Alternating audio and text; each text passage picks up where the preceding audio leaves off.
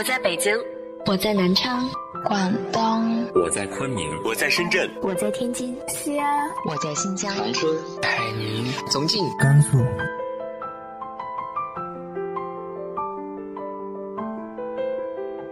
这里是 FM 幺八零八四，昨天的你的现在的未来，我是主播背着吉他的蝙蝠女侠。无论你在哪儿，这里都有我的温暖等你。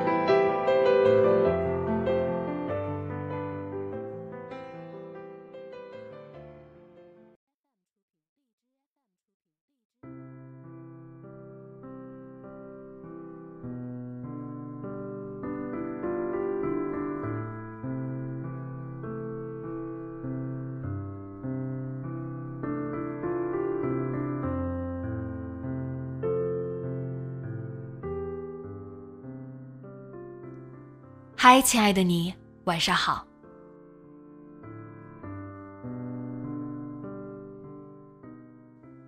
我总是有这样一个心理：当我知道谁走了好运，我不嫉妒，也不生气。为什么走好运的不是自己，而是会感慨他一定是一个特别好的人，善良，做了很多好事，所以这样的好事情才会落在他头上。这也不断鞭策我自己，一定要做一个善良的好人。今天和大家分享的文章来自于豆瓣作者水晶星的《那个被后妈虐待的孩子》。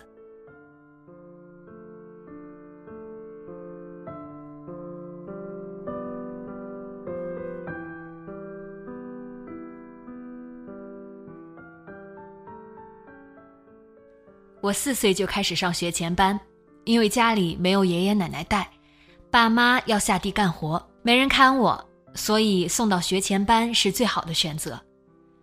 学前班是村里一些初高中毕业、稍微有知识的年轻女性开办的私人幼儿园，里面教一些拼音、汉字，还有十以内的加减法。六一儿童节还会教一些舞蹈。我在这个学前班里认识好多小朋友。其中有一个就是离我家不远的龙龙，我们属于一个生产队的，家里人也都相互认识。龙龙家家境优越，他爸爸会做沙发，在乡镇上开了一家铺面，妈妈是个家庭妇女，大大的眼睛，门牙有点往外突出，烫一个卷卷的头，也算非常时髦。殷实的家境足以让左邻右舍羡慕。我便是羡慕的人之一。他第一天来上学前班是他妈妈送来的，书包鼓鼓囊囊，里面塞满了零食。小小的个头配一个圆圆的大书包，很是滑稽。本以为是家里人为了哄他来上学，才在包里塞满了零食。后来发现他天天如此，即使没有零食，也会在包里塞两个大馒头。所以没过几天，他便有了一个很难听的外号——磨愣子。除了零食之外，他包里还会塞各种各样的铅笔。由于吃的比别人多，所以龙龙从小就胖乎乎，整个身体看起来像一个圆溜溜的皮球，再配上圆圆的脑袋和大大的眼睛，非常的可爱。他还有一个比他大三岁的姐姐，由于两个人年龄相近，妈妈照看不过来。他姐姐一直由他奶奶管着。我们那里很多人都这样，两个孩子年龄相差不多，大的一般都会送给奶奶看，等待上了小学再接回来跟父母一起住。这样的孩子一般都跟父母不亲近，有时候在父母面前反倒很胆怯，不敢说话，战战兢兢。我最后一次见龙龙妈是在我家，她来我家串门。我妈坐在炕沿上，龙龙妈坐在对面的凳子上。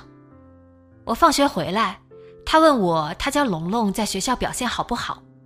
我说，表现还行，就是爱糟蹋铅笔。她说，等我回去好好收拾他。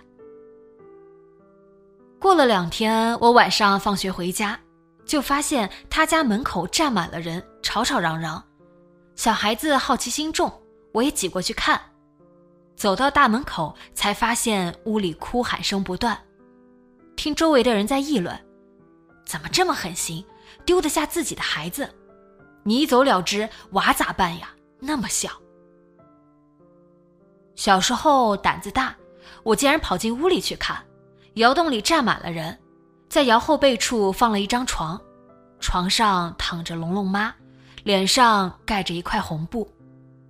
龙龙爸和龙龙爷爷嚎啕大哭，龙龙妈依然无动于衷。后来听人说他是喝了敌敌畏死的，喂药之后还被拉到医院去洗胃，但是没抢救过来，还是死了。没有人知道死因是啥，这个女人的死一度让我的童年充满了恐惧感。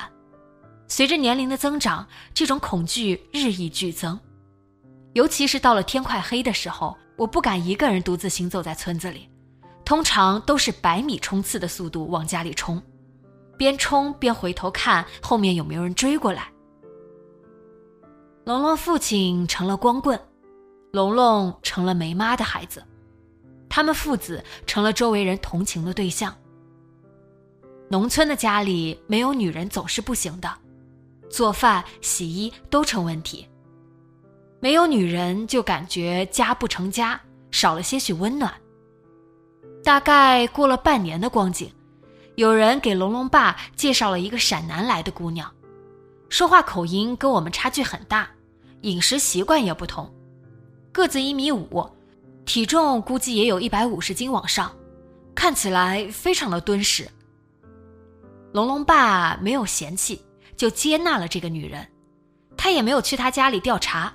他娘家妈过来看了一眼就走了，直到他死亡，他家里人也没有跟这个女儿有过什么联系。这个女人的到来没有让龙龙的生活有任何的改善，反倒比原来更糟。他的书包空空如也，别说零食了，就连我们平常吃的馒头都没有了。小孩子贪玩，稍微晚一些回家，这个女人就把门锁了。任凭龙龙怎么敲门都不开，龙龙只好一个人跑去村西头卖场里，找一个麦秸秆堆凑合一晚上。他说他听到晚上地里猫头鹰的叫声，蛐蛐的叫声，但是没有鬼出来吓他。小孩子个子小，这个女人把盛馒头的容器架起来，架得很高，龙龙即使踩着板凳也够不着。龙龙饿得团团转。整个人也比原来瘦了很多，再也不是圆溜溜的。村里人窃窃私语：“有了后妈，就有了后爹。”女人们纷纷说：“无论遇到再难的事情，也不能丢下自己的孩子去死，否则苦了娃。”每到吃饭的时候，龙龙就会到处乱窜，亲戚家、邻居家，东家一顿，西家一餐，凑合着过着。后来，这个女人又生了一个男孩子，叫狗蛋，长得非常的水灵。龙龙爸对这个孩子疼爱有加，对龙龙的爱似乎更少了。由于这个孩子的到来，龙龙的日子越来越难熬，不仅吃不饱穿不暖，还要干活，剪猪草、锄地、烧炕等等高难度的活都要干，轻则没饭吃，重则还要挨打。后来，他爷爷奶奶看不过去，叫了龙龙的舅爷过来教训了那两口子，也没见好转。家务事大家也不愿意多管，就这样不了了之了。幸福的童年过得很快，我的童年虽然不富裕，但是却衣食无忧，父母给了我各种保障，吃得饱，穿得暖，我再也没有关心。或者关注过那个苦难的孩子。只是有一次在小学的校园里见到了有人欺负狗蛋，龙龙挺起胸膛保护了他弟弟。后来再也没有人欺负这个狗蛋。小孩子受到大人的影响，觉得心肠不好的女人生的孩子不值得同情，要为龙龙出气。但是龙龙的挺身而出，让大家觉得好心当成驴肝肺。所以就悻悻走开了。龙龙早早就辍了学，在家劳动。由于营养不良，后来也没怎么长高，但是体格还算健壮。后来打工潮兴起，他早早就出去打工，我也经常在外上学，很少看见他。直到二零一三年左右，回家过年的时候，听我妈说龙龙年前结婚了，找的那个媳妇儿不错，人长得好看，勤快，关键是对龙龙很好，也很孝敬家长，对爷爷奶奶也不错。大年初一的时候，在我家门口看到了龙龙两口子。女孩很高挑，皮肤黝黑，黑珍珠一样的眼睛嵌在瓜子脸上，甚是好看。龙龙左手提着礼品，右手被媳妇儿挽着，两人说说笑笑去给他爷爷奶奶拜年。我不知道他爷爷奶奶心里会不会有所愧疚，毕竟在这娃受苦的时候，他们没有把他拉过来一起生活。不过他奶奶解释的也有道理。他说：“我已经替他们家养了一个女儿了，再把这个孩子领过来养不起啊。女孩子长大后一出嫁，任务就完成了；男孩子的话，还要考虑给他娶媳妇儿，准备聘礼。我们两口子年龄也大了，没有收入来源，我们不敢养啊。谁也没有怪罪过他爷爷奶奶，但是这个娃长大之后的表现，总是让人几度落泪。”他没有怨恨，只有感恩。之前帮助过他的人，过年时他都会去拜年，平时还会跟爷爷奶奶视频问候他们。二零一四年五月，我回家帮爸爸给苹果套袋，晚上龙龙后妈来敲门，问问有关果树的什么事情，我也不太清楚，草草将他打发走了。他在我们村里待了十几年，几乎已经被我们那里的习俗同化了，说话口音也变得几乎跟我们一样。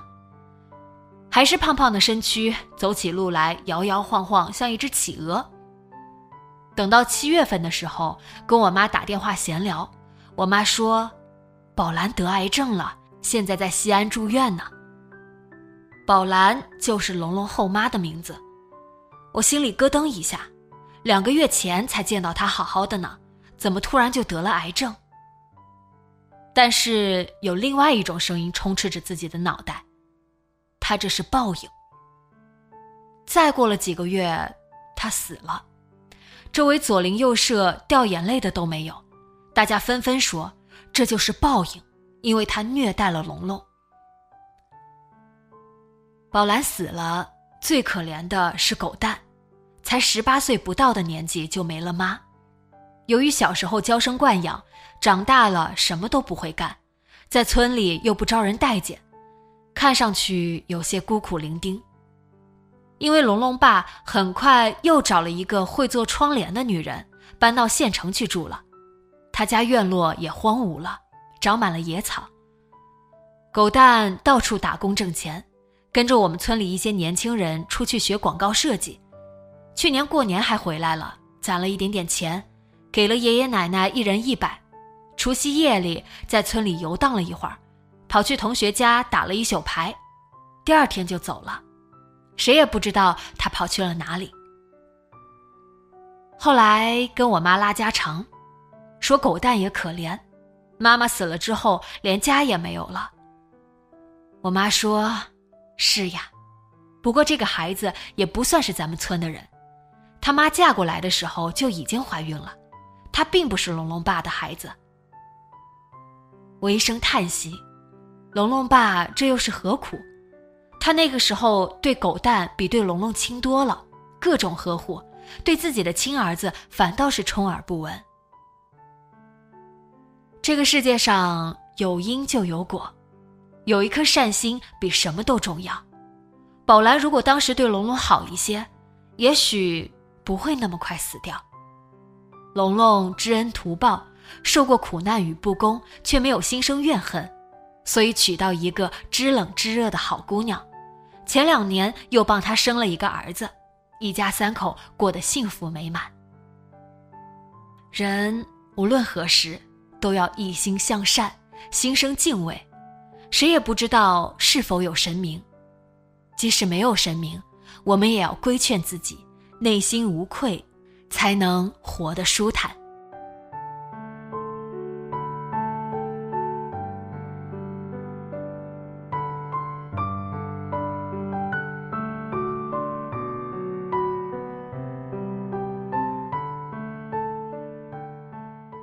你是如何去做一个善良的人的呢？直接在节目下方留言分享给我吧。今天的节目就到这里，节目原文和封面请关注微信公众号“背着吉他的蝙蝠女侠”。电台和主播相关，请关注新浪微博“背着吉他的蝙蝠女侠”。今晚做个好梦，晚安。